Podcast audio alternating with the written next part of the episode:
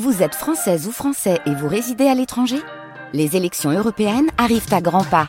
Rendez-vous le dimanche 9 juin pour élire les représentants français au Parlement européen. Ou le samedi 8 juin si vous résidez sur le continent américain ou dans les Caraïbes. Bon vote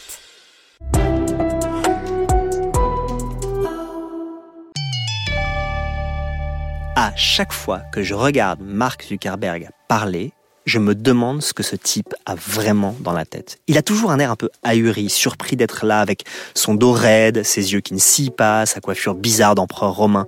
Et puis, il faut avouer que ce qu'il dit n'est jamais très passionnant. Alors que Facebook est critiqué de tous les côtés, le type continue d'affirmer que sa plateforme n'a pour but que de connecter les humains entre eux, et que connecter les humains entre eux, c'est les rendre meilleurs et plus heureux.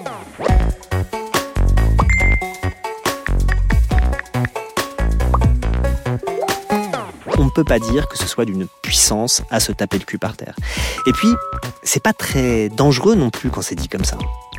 En fait, quand je regarde Mark Zuckerberg parler, je dois toujours faire un effort pour me rappeler que c'est lui, ce type-là, qui a créé Facebook, mais surtout, c'est ce type qui a réussi à en faire ce que c'est, c'est-à-dire non seulement une énorme entreprise valorisée à 600 milliards de dollars, mais un lieu fréquenté par 2,4 milliards de personnes un tiers quasiment de l'humanité. Une plateforme qui a colonisé l'Internet mondial avec ses services Messenger, Instagram, WhatsApp, etc., au point qu'il est reçu comme un presque égal par les chefs d'État parce qu'ils savent que lui est l'empereur d'un monde sur lequel ils ont peu de pouvoir, le monde numérique. Bref, je me dis que ce serait quand même pas mal de savoir ce qu'il a vraiment dans la tête. Quelqu'un a fait le travail. Il s'appelle Julien Lebot, il est journaliste et réalisateur et il a publié en novembre 2019 un livre qui s'appelle précisément Dans la tête de Mark Zuckerberg.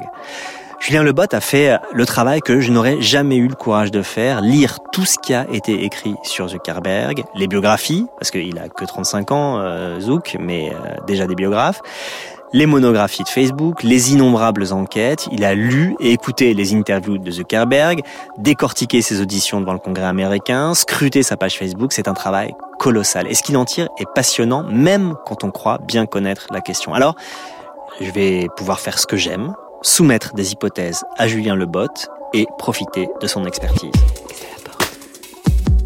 Le code a changé. Ma première hypothèse est Quand on s'attaque à un mythe américain, et je crois qu'on peut dire que Facebook appartient déjà à la mythologie américaine, il faut toujours aller voir du côté du père. L'Amérique a un problème avec le père, c'est bien connu, toute sa littérature et tout son cinéma en témoignent. Bon, c'est tout à fait logique pour un pays qui vénère sans cesse ses pères fondateurs. Si on admet ce présupposé, il doit y avoir quelque chose à chercher du côté du père de Mark Zuckerberg. Alors allons-y pour l'hypothèse numéro 1. Son papa, très tôt, s'est intéressé euh, aux ordinateurs, s'est dit que dans sa pratique médicale en tant que dentiste, l'informatique avait forcément des solutions à apporter. Très vite, il a voulu euh, numériser ses dossiers euh, médicaux et ses fichiers pour ses patients. Il a impliqué le petit Zouk pour créer donc le Zouknet, qui est ce réseau informatique interne à la maison, qui relie à la fois les machines de la famille et les machines du cabinet. Et puis, il y a vraiment quelque chose de très fort dans la transmission d'une certaine vision de l'informatique. Voilà, transmission par le père d'une idée essentielle, l'informatique est une solution. Zuckerberg n'est pas le seul à penser ça. Hein. D'ailleurs, des gens très critiques de la Silicon Valley parlent de solutionnisme pour décrire cette tendance à penser que les technos peuvent euh, tout régler, depuis les malheurs de l'humanité jusqu'à ceux de la nature. Bon, et ça, en effet, ça a l'air d'être une croyance fondamentale de Mark Zuckerberg qu'il a hérité de son père. Deuxième hypothèse, psychologique encore, suggérée par ce que vient de dire Julien Lebot concernant la précocité de Max Zuckerberg. Le petit Zouk crée un réseau familial. On sait qu'à l'âge de 11 ans, il suivait déjà des cours d'informatique. Bref, il est très doué, limite surdoué. Est-ce qu'il y aurait là une autre piste, une sorte de génie particulier? C'est une question difficile. Euh, il n'est pas rare. Euh, en tout cas, il y a eu pas mal de commentateurs ou de gens qui en ont fait presque quelqu'un qui était euh, malade. Enfin, il y avait presque de la pathologie dans son génie en un certain sens. Je crois pas du tout. C'est pas, à mon avis, le sociopathe qu'on en a fait. C'est quelqu'un, en revanche, qui a une capacité à se projeter dans l'abstraction, mais comme on pourrait le dire par exemple d'un philosophe, c'est-à-dire mmh. c'est quelqu'un qui aime bien manier les concepts. Alors Les concepts sont sans doute un peu flous, mais il, aime bien avoir des visions macro, mais pour autant, je pense que c'est quelqu'un qui euh, n'est pas coupé du monde parce qu'il euh, y aurait euh, chez lui un syndrome, une, maladie qui l'enfermerait dans, des lignes de code et dans un fonctionnement binaire. C'est-à-dire que l'hypothèse, parce que ça a couru pendant un temps dans la Silicon Valley, l'idée qu'il était Asperger, par exemple J'y crois pas du tout. Alors c'est pareil, on n'a pas de source ultime par rapport à tout ça, mais je pense que c'est encore une fois une vision un peu courte et étriquée d'un personnage qui est beaucoup plus complexe que ça. Donc, Mark Zuckerberg est doué, brillant, c'est sûr, mais Julien Lebot ne valide pas l'hypothèse pathologique. D'accord. Passons à l'hypothèse 3, qui bizarrement concerne aussi la psychologie. Parce que quand il entre à Harvard au début des années 2000, Zuckerberg ne choisit pas l'informatique comme majeur, ce qui aurait été assez logique étant donné ses aptitudes. Il choisit d'étudier en priorité la psychologie des foules. Alors est-ce qu'il faut voir là un signe? Justement, ça nous permet un peu d'écarter l'une des hypothèses avancées par David Fincher, qui était de dire c'était un sociopathe qui voulait draguer des filles. Enfin, c'est-à-dire qu'il n'a pas utilisé la technologie comme un euh, levier pour euh, surmonter des difficultés euh, relationnelles avec la gente féminine. On a quelqu'un qui réfléchit à vraiment l'interaction entre l'homme et la machine, et du coup, pas seulement l'individu, mais aussi peut-être le collectif. D'où toutes ces premières tentatives de développement informatique autour notamment de Synapse, qui est un logiciel de recommandation algorithmique par rapport au goût et au fichiers musicaux, euh, en se disant que justement, si euh, on peut s'appuyer sur euh, la sagesse des uns et des autres, on pourra sans doute derrière améliorer la connaissance des uns et des autres. Il, a quel âge quand il crée Synapse? Il a une vingtaine d'années. Et très très jeune, il s'est vraiment intéressé à ces questions de comment l'informatique peut orienter la conversation au sens large. Bon, là, il faut faire une petite parenthèse. David Fincher, dont parle Julien Lebot, c'est le réalisateur de The Social Network, le film sorti en 2010 qui raconte la naissance de Facebook. C'est ce film où tout le monde parle très très très très vite.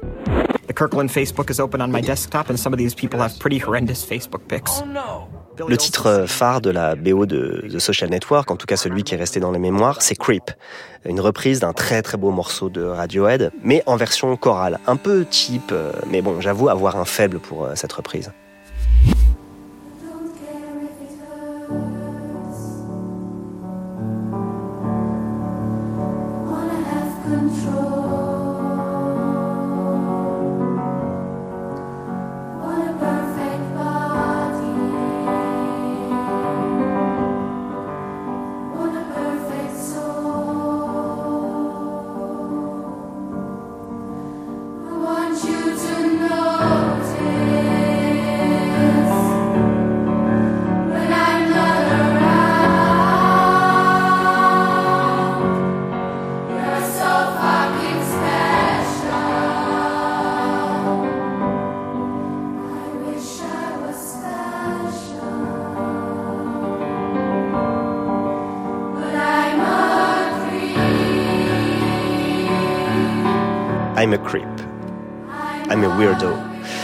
Oriente évidemment le film puisqu'il suggère que Zuckerberg est un type bizarre et pas très recommandable. Alors, Julien Lebot, lui, il y voit la limite du film qui, selon lui, rend bien compte d'une ambiance d'époque où les millions coulaient pour euh, ceux qui avaient des idées, mais que le film rate quand même quelque chose en faisant de Zuckerberg un type qui n'est attiré que par le pouvoir et l'argent. Mais Julien Lebot nous dit autre chose. Il dit qu'il y a une sorte de cohérence intellectuelle dans la trajectoire de Zuckerberg, une cohérence dans son intérêt pour le fonctionnement des foules et pour ce qu'on peut tirer de la sagesse des foules. C'est intéressant ça. D'autant plus intéressant que c'était ça le projet de Synapse, la première création de Zuckerberg, largement avant Facebook. Sans doute qu'il avait déjà compris quelque chose à ce moment-là, parce que Synapse avait déjà attiré l'attention de Microsoft, qui avait proposé à Zuckerberg et d'Angelo d'acheter le programme 1 million de dollars et de les embaucher pour 3 ans, ce qu'ils avaient refusé. Donc, D'accord pour créditer Zuckerberg d'une forme de cohérence et même d'ambition intellectuelle, mais pourtant, ce qu'il a créé après Synapse et avant Facebook, alors qu'il était étudiant à Harvard, on peut pas dire non plus que ce soit guidé par euh, l'idée d'améliorer le monde. Par exemple, FaceMash, le premier réseau social que code Zuckerberg, s'inspire de sites qui existent déjà à l'époque. Il s'inspire par exemple de Hot or Not, un site qui euh, consiste à classer les filles en sexy ou pas, et d'un autre site qui s'appelle Rate My Face et qui note la tête des gens. FaceMash, que code Zuckerberg dans sa chambre en piratant les réseaux de Harvard, c'est une sorte de synthèse. Ça permet de comparer deux photos de filles pour euh, savoir laquelle est la plus sexy, de noter ces filles et de dégager une sorte de consensus autour de la personne qui est définitivement considérée comme la plus sexy. D'où une nouvelle hypothèse que je soumets à Julien Lebot. il a vite oublié ce que lui avait appris euh, la psychologie des foules, manifestement, Zuckerberg. Oui, mais la psychologie du full, c'est pas uniquement euh, des choses nobles, c'est pas uniquement le fait de structurer un débat démocratique pour qu'on puisse créer des points de convergence vers un consensus. Il a cherché, en fait, il teste des hypothèses, et d'ailleurs, ça aussi, c'est un mode de fonctionnement chez lui, c'est-à-dire que il a une idée, je pense qu'il a un concept un peu vague de ceci ou cela, et puis il va essayer, il va voir, et puis il est très jeune. Et comme il est très jeune, en fait, il s'inspire des sites qui sont faciles à développer et qui cartonnent parce qu'il a envie de voir quels sont les détonateurs de l'envie d'interagir et qui ont fait que on a cru à un moment euh, bon de penser que c'était juste euh, un détraqué sexuel qui avait envie de conquérir la chante féminine. Non, je pense qu'il testait sur des, des recoins isolés de l'existence des modalités d'interaction entre la machine et l'humanité. C'est intéressant cette histoire de test. C'est vraiment la démarche de la programmation appliquée à l'entreprise la progression par essai-erreur, jusqu'au moment où on trouve la bonne solution. D'ailleurs, on connaît hein, l'histoire de FaceMash. Le site marche tellement bien qu'il fait cracher les serveurs de Harvard, mais Zuckerberg est sanctionné par l'administration pour avoir piraté les réseaux. Alors, il s'excuse plus ou moins. Alors ça, c'est une méthode qu'il inaugure à l'occasion et qu'il continue à appliquer jusqu'à aujourd'hui, c'est-à-dire causer des dégâts, puis s'en excuser en disant que c'était pas son intention, etc. Bon, en tout cas, quelques mois plus tard, il lance un autre service qui, avant de s'appeler Facebook, s'appelle The Facebook, un nom qu'il emprunte aux trombinoscopes, hein, qui euh, sont distribués chaque année à tous les étudiants sous la forme d'un gros album papier. Quatre jours après la création, il y a 650 membres. 950 après le premier week-end. Et au bout de deux mois, il y a 30 000 inscrits. Alors là, j'ai plus d'hypothèse, mais juste une question pour euh, Julien Lebot. C'est quoi le secret, le vrai secret du premier Facebook? Un an avant la création de Facebook, il sort d'un dîner et les étudiants se marrent euh, de, Harvard se marrent en disant euh, oh, ce serait quand même bien qu'on ait un trombinoscope en ligne. Bah voilà, il a entendu ça. Et donc il se dit voilà, les étudiants manifestent l'envie de pouvoir échanger. D'ailleurs, ils manifestent le fait que peut-être ça peut être rigolo parce que euh, voilà, ils auront tout de suite des bonnes informations sur la nana qui est dans tel cours ou sur tel garçon qui est à tel endroit. L'articulation du contact, de la personnalisation et du fait de montrer sa tête, il y avait un truc. Et puis ensuite, il a fait très très attention à ce que ce soit select au départ, puisqu'en fait Facebook ça n'a pas été ouvert partout dans le monde d'un coup d'un seul. En fait, il s'est agi de fonctionner comme dans des logiques de bocaux, c'est-à-dire il a ouvert un bocal à l'intérieur duquel euh, on pouvait par exemple dire aux étudiants de Harvard, voilà, c'est votre tour, vous pouvez y aller, en l'envoyant par mail l'invitation à des gens bien circonscrits, sans doute suffisamment populaires, le bruit comme ça, euh, j'ai presque envie de dire, c'est diffusé partout. De coup, c'est devenu le summum de la hype de créer son compte sur Facebook. Puis ensuite, on est allé sur Yale, sur des universités donc de l'Ivy League. Puis du coup, le bruit a couru dans les campus moins sophistiqués. Quelque part, les bruits de couloir dans des lieux très sélects considérés comme cool ont contribué, je pense, au succès d'un site qui au départ ne permettait pas de créer des pages, de faire de la messagerie, etc., mais qui n'était qu'un Facebook, c'est-à-dire un trombinoscope.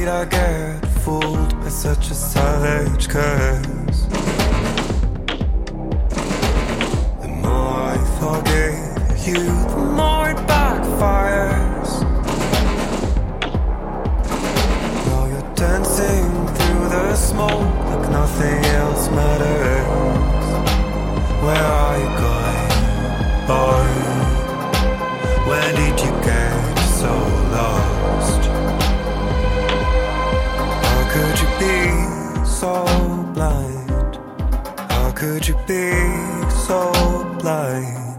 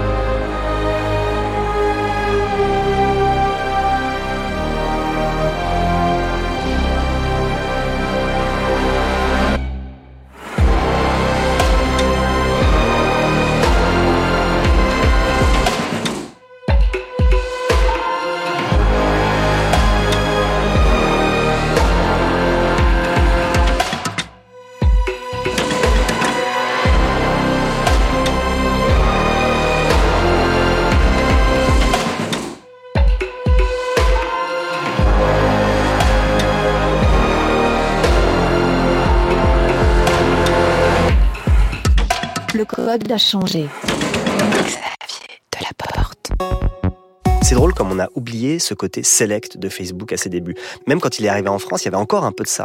Aujourd'hui que Facebook est devenu le réseau social le plus mainstream du monde, on peine à se souvenir qu'à un moment, ça a été cool d'être sur Facebook. L'autre chose euh, très intéressante que rappelle Julien Lebot, c'est la simplicité de la plateforme. Peu de fonctionnalités, mais deux éléments essentiels, la photo et le nom. Et là, on touche un point passionnant relevé par Julien Lebot. Pour lui, si Zuckerberg a un génie, c'est l'architecture. C'est un architecte qui ne construit pas des bâtiments, évidemment, mais qui construit des réseaux. Et là, il a construit un réseau où tout est pensé. Alors, avant qu'il m'explique, j'ai juste une question annexe, mais qui va me faire découvrir euh, inopinément un continent. Au fait, il en a discuté avec Zuckerberg de tout ça, il a pu le rencontrer. Évidemment, Mark Zuckerberg, je l'ai contacté euh, 12 000 fois. J'ai eu 12 000 réponses euh, qui voulaient à chaque fois me dire bah oui, oui, on a pris en compte votre demande, mais euh, non, non, on n'ira pas en interview. En revanche, je me suis amusé à lire l'ensemble des déclarations publiques de Mark Zuckerberg depuis 2003-2004 qui sont compilées dans les Zuckerberg Files qui ont été créés par un professeur euh, qui s'appelle Michael Zimmer et qui permet à tout un chacun d'accéder donc à toutes ces déclarations en format PDF ou informatique avec l'URL pour retrouver en plus la source, la date, etc. Le continent que j'ai découvert, c'est les Zuckerberg Files. Ils sont hébergés par l'université du Wisconsin où Michael Zimmer enseigne. Alors pour y avoir accès, il suffit de demander l'autorisation en expliquant son projet. Et après, c'est dingue. On y trouve tout. Tout sur Zuckerberg. Des transcripts d'interventions publiques, des vidéos, des posts de blog, des entretiens. C'est une bibliothèque de Zuckerbergologie. Alors en m'y baladant, je suis tombé sur une vidéo fabriquée par un certain Benjamin Grosser qui s'appelle Order of Magnitude et qui consiste à comprendre ce que pense Zuckerberg à partir des mots qu'il emploie le plus souvent pendant ses interventions publiques. Et ben ça donne ça. Many more 400, 500, 100,000 for 100 or 200. More focused on growing really quickly. 10,000, more, more growth, more 50,000, 2,000, 50,000, more 100 million, 100 billion, of more hundreds of thousands. It's more, it's much more grow. Zuckerberg, ce qu'il emploie le plus, ce sont les mots more, grow et des chiffres. Donc la vidéo, elle dure 50 minutes comme ça, ça me fascine, je pourrais la regarder en boucle. Je suis sûr qu'il y a une vérité de Zuckerberg qui se loge dans ce montage. Comme j'imagine que Julien Lebot a eu un usage plus sérieux que moi des Zuckerberg Files, je lui demande ce qu'il en a tiré lui. Et là, on sent très bien, en lisant ses premières déclarations, 2003, 2004, 2005, euh, qu'on a affaire à un personnage qui euh, vraiment pense macro en permanence. C'est-à-dire que il voit comment, en fait, ces gens qui ont commencé à, à échanger sur le trombinoscope se mettent à avoir euh, un comportement, puisqu'évidemment, on est suivi, on est observé, on est surveillé. Et donc, il voit, par exemple, que l'un des enjeux fondamentaux de la plateforme, une fois que les gens ont créé leur profil sur ce trombinoscope, c'est d'aller voir ce qui se passe chez le voisin. Et donc, il se dit, voilà, pour euh, réussir à répondre favorablement à cet appétit de connaissance ou d'information, eh bien, je vais ouvrir ça. Et on voit qu'à chacun des déploiements de fonctionnalités de sa plateforme, il a réussi finalement à convertir l'accumulation de données en fonctionnalité.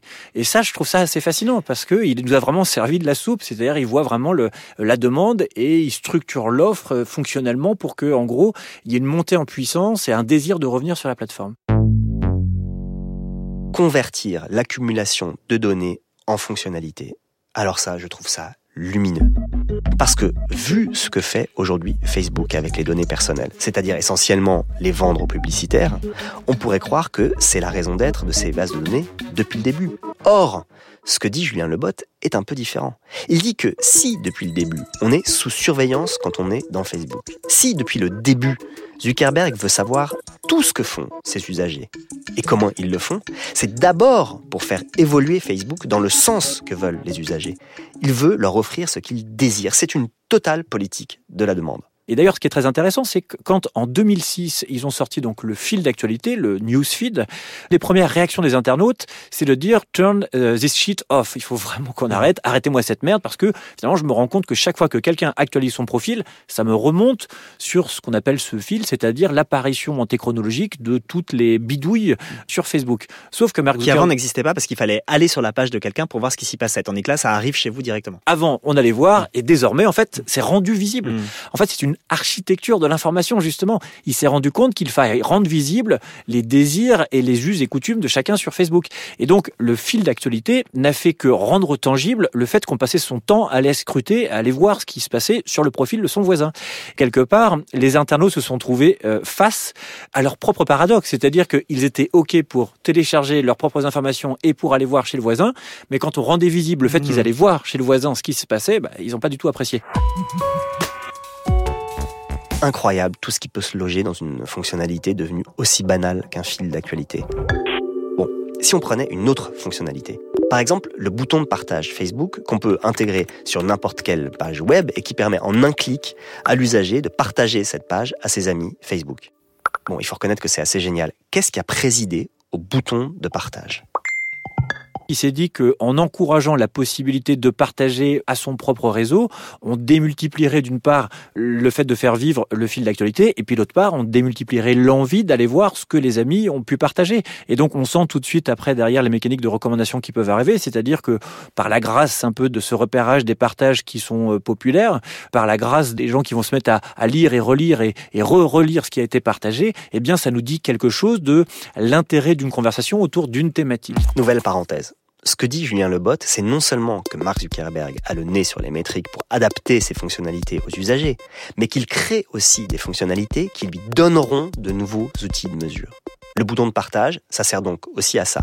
Non seulement à simplifier la vie des usagers de Facebook qui n'ont qu'à appuyer sur un bouton pour adresser un contenu à tous leurs amis, mais ça sert aussi à mesurer de manière très simple la popularité d'un contenu, même un contenu qui ne provient pas de Facebook nouvelle métrique à partir de laquelle on pourra créer d'autres fonctionnalités ou qu'on pourra intégrer dans des algorithmes pour la recommandation par exemple. Bon, je pense que c'est de ça dont parle Julien Lebot quand il dit que Zuckerberg est un génie d'architecture. C'est un architecte qui fait évoluer son bâtiment en fonction de comment les gens y vivent et qui parviendrait même à faire en sorte que toute la ville s'organise à partir de son bâtiment. Bon, fin de la parenthèse. On continue sur le bouton de partage. Évidemment, il n'avait pas envisagé tout ce qui pouvait advenir derrière tout ça, et c'est d'ailleurs l'un des problèmes. Mais il était euh, tout à fait lucide sur le fait que, euh, en installant toutes ces mécaniques, les internautes auraient envie euh, non seulement d'y revenir, mais sa plateforme pourrait s'imposer comme un des lieux essentiels de notre accès à l'information au sens large. Plateforme. Le mot est essentiel et je le comprends en soumettant à Julien Lebot une autre fonctionnalité de Facebook. C'est celle qu'on a vu apparaître plus récemment. Se connecter avec Facebook. C'est-à-dire que quand j'arrive sur un site, on me propose soit de créer un compte, soit de me loguer avec mon compte Facebook. Facebook devient donc un intermédiaire entre moi et des sites qui n'ont rien à voir avec Facebook. Une autre manière donc pour Facebook de savoir ce que je fais, même quand je ne suis pas sur Facebook effectivement, il a beau avoir ce discours sur euh, la prodigieuse décentralisation qu'Internet a pu apporter euh, à l'information dans le monde, il a quelque part bizarrement et presque paradoxalement voulu imposer Facebook comme plateforme d'intermédiation entre Internet euh, et les internautes. Bah oui, c'est évident. Si Facebook est tant détesté par les pionniers de l'Internet, et d'ailleurs par tous ceux qui défendent les utopies numériques, c'est parce qu'il est à l'inverse de la logique de l'Internet des débuts. Il le dit très bien, Julien Lebot. Alors que dans Internet, tout visait, et parfois vise encore, à supprimer les intermédiaires, eh ben Facebook arrive à se constituer lui-même en nouvel intermédiaire entre Internet et les internautes. D'ailleurs, ça me fait penser à une enquête menée il y a quelques années dans un pays d'Asie, je crois que c'était l'Indonésie, où une part très importante de la population disait Ah non, j'ai pas Internet. Mais oui, je suis sur Facebook. C'était pas du tout une bêtise de leur part, c'était juste la réalisation du rêve de Zuckerberg, que Facebook et Internet, ce soit la même chose. Bon, du coup, je me pose une question. Quand on bâtit un système comme celui-là, est-ce qu'on peut continuer à croire qu'on fait le bien, comme n'arrête pas de le clamer Zuckerberg? Alors là, je balance entre deux hypothèses. Ce type est-il un grand naïf ou un grand cynique? Je pense qu'il y a non pas forcément une forme de naïveté, mais il reste cette espèce de technoptimisme qui, à mon avis, le guide depuis ses débuts. C'est ça l'intérêt de retrouver et de reconstruire une trajectoire sur 15 ans, c'est de sentir que au fond de lui, il y a cette conception presque viscérale du fait que euh, l'outil informatique tel que lui le conçoit, euh, au bout du compte, est une bonne chose. Et donc, de ce point de vue-là, est-ce que c'est du cynisme? Je ne sais pas, mais ce qui est sûr, c'est qu'il est très très inquiétant parce qu'il est convaincu de faire le bien. Et on sait bien que c'est pas parce qu'on est convaincu de faire le bien qu'on réussit à construire des choses positives. Donc, donnons crédit à Zuckerberg qu'il est convaincu de faire le bien. Malgré toutes les dérives aujourd'hui documentées de Facebook et qu'il a été obligé de reconnaître. Mais il y a quand même un truc. L'argent. Facebook est aujourd'hui valorisé aux alentours de 600 milliards de dollars et la fortune de Zuckerberg estimée à 60 milliards de dollars. Et tout ça n'est pas venu de rien. Au tournant des années 2007-2008, trois ans après la création de Facebook, donc, Zuckerberg trouve son modèle économique et engage pour le mettre en place une femme qui est très très importante dans l'histoire de la plateforme. Cette femme, c'est Sheryl Sandberg. Elle venait de Google où elle avait déjà mis en place ce modèle. Et ce modèle, c'est celui qu'une chercheuse américaine du nom de Shoshana Zuboff a récemment théorisé sous le concept de capitalisme de la surveillance. En gros, on surveille les usagers. À partir de ce qu'on recueille, on constitue des bases de données personnelles et on les vend. D'ailleurs, si on arrête d'y mettre les grands mots et qu'on se place du strict point de vue économique, Facebook c'est quoi? C'est une immense régie publicitaire qui, en plus, est capable de connaître nos déplacements en temps réel et qui, du coup, le cas échéant, est capable de vendre aux annonceurs le fait de dire si vous voulez quelqu'un qui va en vacances au Sable d'Olonne, qui aime le surf et qui fera ceci ou cela, eh bien, vous permettra de les cibler. Donc, quand on est sur des choses un peu badine ou, euh, ou, anodine, on se dit que c'est pas très grave, mais on voit bien que quand on, parle par exemple de questions euh, politiques, de questions religieuses, de, eh bien voilà, ça, ça, devient très très très inquiétant. C'est un modèle qui est euh, pernicieux parce qu'on n'a pas l'impression quelque part de livrer nos données à une entreprise privée. En revanche, elle, ce qu'elle fait, c'est qu'elle est en train de structurer une base de données bien plus complète que pour en avoir des services de renseignement sur l'ensemble des dimensions de nos existences. Quant à la question de l'argent, ben, précisément, puisqu'il y a toutes ces connaissances sur l'ensemble des internautes, il y a la la possibilité de le rentabiliser comme jamais. Et d'ailleurs, j'ai presque envie de dire, il y a une décorrélation totale entre l'image publique de Facebook et son succès en bourse. Facebook se porte fin 2019 extrêmement bien. Et donc, on a euh, un espèce de Zuckerberg bashing qui est en train de se passer. On a vu par exemple Alexandria Ocasio-Cortez vraiment se défouler sur Mark Zuckerberg et ça faisait du bien à tout le monde en un certain sens pendant une audience euh, au Congrès. Là, il faut faire une parenthèse. J'adore ce moment. C'est le genre de moment où la politique américaine se transforme en un vrai film hollywoodien. On est le 23 octobre 2019. Zuckerberg revient devant le Congrès américain. Il avait déjà été auditionné en 2018 au sujet du scandale Cambridge Analytica. Bon, pour résumer, une enquête menée par le Guardian a montré qu'une entreprise du nom de Cambridge Analytica avait utilisé tranquillement des données de Facebook pour adresser des messages politiques ciblés à des électeurs de la présidentielle américaine. Cette entreprise, elle a un agenda politique très clair. Après s'être exercée en Angleterre en appui de la campagne pro-Brexit, elle a vendu ses services à Donald Trump. Les équipes de Trump ont pu donc, grâce à Cambridge Analytica, adresser des messages à des électeurs sur la base d'un maillage hyper fin, parfois un quartier ou même un bloc d'immeubles. Des messages rédigés à partir des problèmes spécifiques de ce lieu, eux-mêmes identifiés grâce aux conversations Facebook des gens vivant dans ce lieu et des messages adressés à des gens identifiés comme sensibles aux thématiques de campagne de Trump. Cambridge Analytica s'est vanté d'avoir rédigé et diffusé 100 000 messages différents pendant le seul troisième débat entre Donald Trump et Hillary Clinton. Alors même s'il est impossible de mesurer l'effet de ces messages sur le vote, on sait que plus de la moitié des Américains disent aujourd'hui s'informer prioritairement par Facebook. Donc, il y a un problème. Et à l'origine de tout ça, il y a les données de Facebook. Donc, on est le 23 octobre 2019 au Congrès L'élu Alexandria Ocasio-Cortez, représentante du 14e district de New York et de l'aile gauche des démocrates, interroge de nouveau Mark Zuckerberg et elle ne le lâche pas. À quelle date avez-vous appris pour Cambridge Analytica? Je ne suis pas certain de la date précise, mais c'était probablement au moment où c'est devenu public. Je crois que c'était vers mars 2008, mais je peux me tromper. Um, Est-ce que quelqu'un dans votre direction était au courant de Cambridge Analytica avant le premier article du Guardian le 11 décembre 2015 je ne sais pas. Vous ne savez pas, c'est le plus gros scandale de données personnelles qu'a connu Facebook avec des conséquences catastrophiques sur la présidentielle de 2016 et vous ne savez pas. Madame, nous en avons discuté uh, après avoir su ce qu'il s'était passé. Bon, et ça continue comme ça pendant encore un moment. On se demande comment il a pu euh, s'en relever de critiques pareilles, Zuckerberg. C'est intéressant d'écouter l'analyse qu'en fait Julien Lebot. Sauf que quelque part, ce genre de séquence fait les affaires de Facebook, parce que c'est sur Facebook que cette séquence de lynchage public a été diffusée, et euh, les likes que les internautes ont, ont, pu mettre sur cette vidéo en disant effectivement on est en colère, eh bien ça a permis de continuer de circonscrire les pensées des uns et des autres, et donc sans doute derrière de les reverser dans la régie publicitaire qui euh, est utilisée ensuite par les annonceurs pour cibler des catégories d'individus. Alors ça c'est extraordinaire.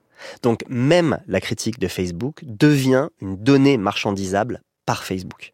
On croirait lire un passage du Nouvel Esprit du Capitalisme, le fabuleux livre de Luc Boltanski et F. Chapello, quand ils expliquent que la force du capitalisme à partir des années 80 et 90, ça avait été d'intégrer sa propre critique pour se renouveler et se faire accepter. Bon, là, on a un exemple en acte. Les gens qui partagent et likent cette vidéo, où Zuckerberg se fait laminer, donnent des indices sur leurs opinions politiques à Facebook qui va en tirer profit. Et d'ailleurs, ça ne gêne en rien les marchés financiers qui continuent de voir en Facebook une valeur intéressante. C'est là où on peut penser qu'il y a une contradiction avec les propos de Zuckerberg sur le fait que Facebook soit là pour faire le bien de l'humanité. Parce que ce modèle économique de régie publicitaire implique quand même la mise en place de fonctionnalités techniques qui sont assez douteuses. Bon, par exemple, on sait que Zuckerberg travaille avec le Persuasive Lab de l'université de Stanford, qui est spécialisé dans l'attention et dans l'invention de fonctionnalités qui captent cette attention pour faire rester les internautes le plus longtemps possible sur la plateforme, et qui permettent ensuite à Facebook de monétiser cette attention. Donc, je reviens à mon hypothèse déjà posée, il y a du cynisme chez Zuckerberg. Son cynisme, il est évident, puisque quand bien même il dit, par exemple, au moment où apparaît ce mouvement Time Well Spent, qui est donc guidé par des gens comme Tristan Harris, on, a entendu partout, euh, sur le fait qu'il fallait absolument éviter d'avoir cette tyrannie de la notification et d'avoir une meilleure euh, alchimie euh, quotidienne dans notre interaction avec les smartphones et avec les réseaux sociaux. Il dit oui, oui, non, mais bien sûr, Time Well Spent, on va. D'ailleurs, il reprend le mot de l'adversaire politique, Tristan Harris, en disant oui, oui, le Time Well Spent est essentiel chez Facebook, donc on va diminuer, je crois, il a chiffré à 50 millions d'heures le temps passé sur Facebook. Et puis dans le même il va dire aux publicitaires, bah, vous voyez, en fait, on fait attention à ce que les gens ils soient un peu moins sur la plateforme, mais ça veut dire que quand ils seront sur votre publicité euh, ciblée, quelque part, euh, ça restera du, temps qualitatif. En un certain sens, Mark Zuckerberg a fait euh, ce que Patrick Lelay voulait faire avec TF1, mais en, 100 millions de fois mieux que TF1. C'est du temps de cerveau disponible. Je pense qu'il y a ce truc hyper paradoxal où on a la brutalité du chef d'entreprise qui coexiste avec un, un, type qui est convaincu, parce que son père l'a convaincu plus jeune, que voilà, on pourra faire fusionner euh, l'humanité avec euh, tous ces algorithmes, avec euh, toutes ces plateformes, et on sera tous heureux et on communiera par la grâce de toutes ces, applications. C'est un truc hyper paradoxal, et je pense que d'ailleurs c'est pas le premier individu hyper puissant dans l'histoire de l'humanité à être un individu paradoxal, eh bien il en fait partie. Julien Lebot parle de puissance. Zuckerberg est à la tête d'une sorte de pays numérique qui compte 2,4 milliards d'habitants. Et il sait sur chacun de ses habitants autant de choses, voire plus, que les États auxquels ces individus appartiennent. Ça, c'est de la puissance. Alors, une chose étonnante. Une des seules passions intellectuelles avouées de Mark Zuckerberg, c'est l'Empire romain. Bon, moi, j'avoue, j'ai toujours une suspicion à l'égard des gens qui sont passionnés par les empires et les empereurs. Par exemple, que Laurent Geoffrin, le patron de Libé, soit un passionné de Napoléon m'a toujours inquiété, parfois plus que ses éditoriaux. Mais comment interpréter ça chez Zuckerberg? Ça l'a pris quand?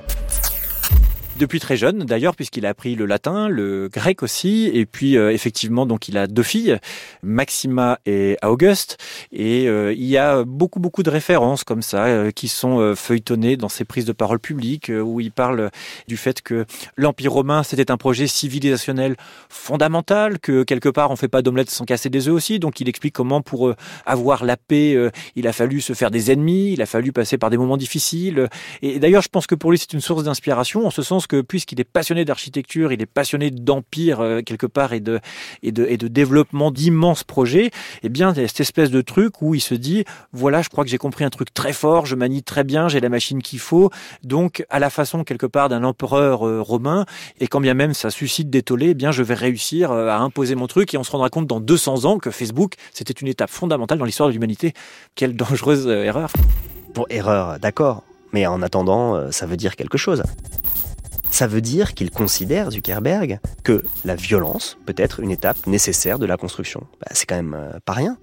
Ça veut dire aussi que Zuckerberg voit son œuvre comme autre chose qu'une simple réussite technologique ou entrepreneuriale.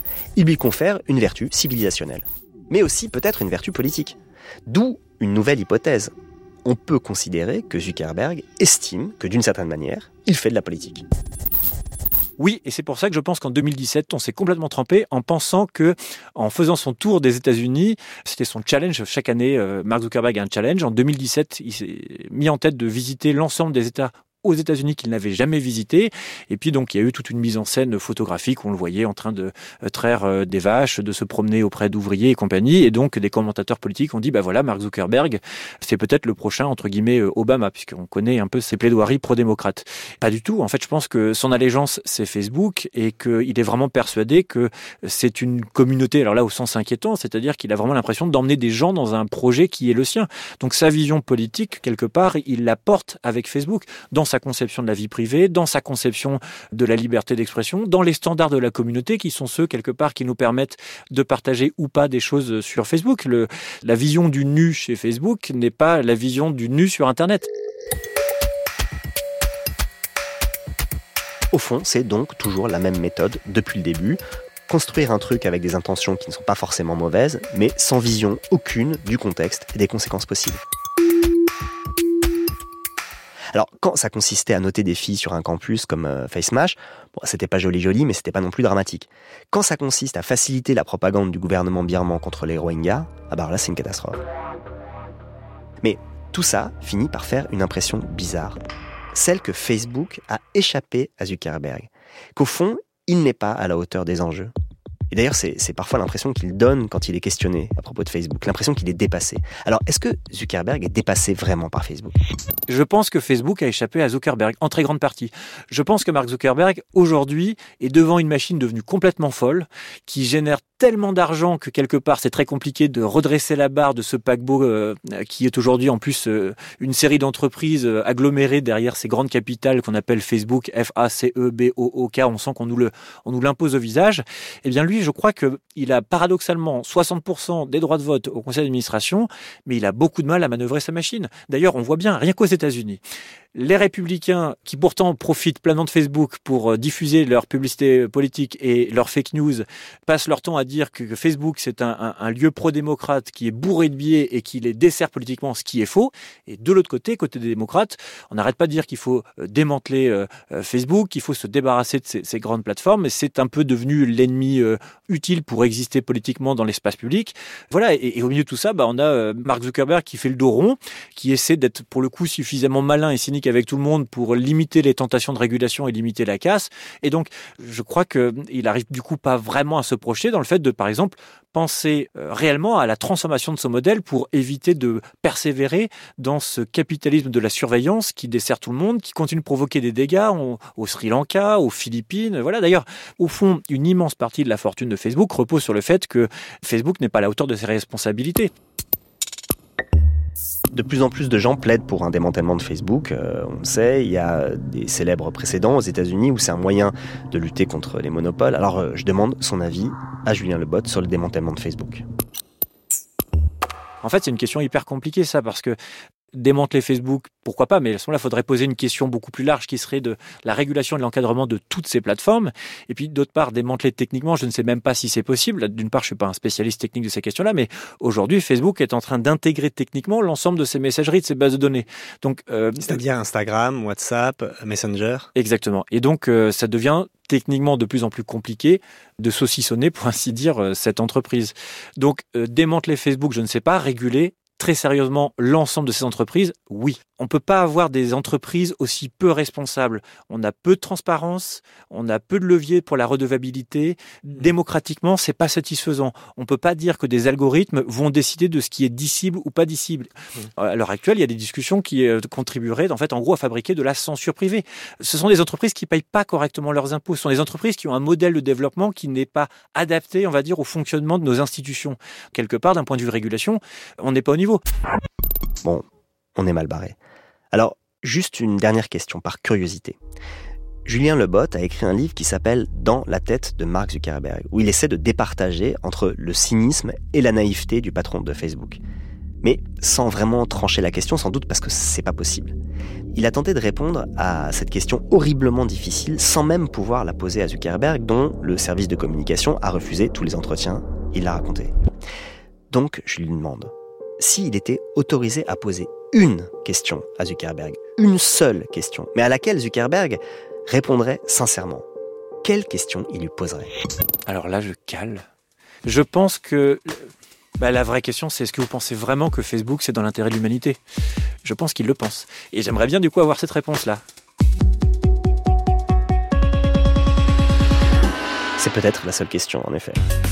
Mais je sais pas si Zuckerberg lui-même pourrait y répondre, et c'est peut-être ça le fond du problème. Merci à Julien Lebot.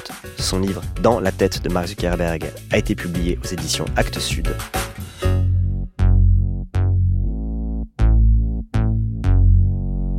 C'était Le Code a changé, un podcast proposé par France Inter en partenariat avec Faber Novel.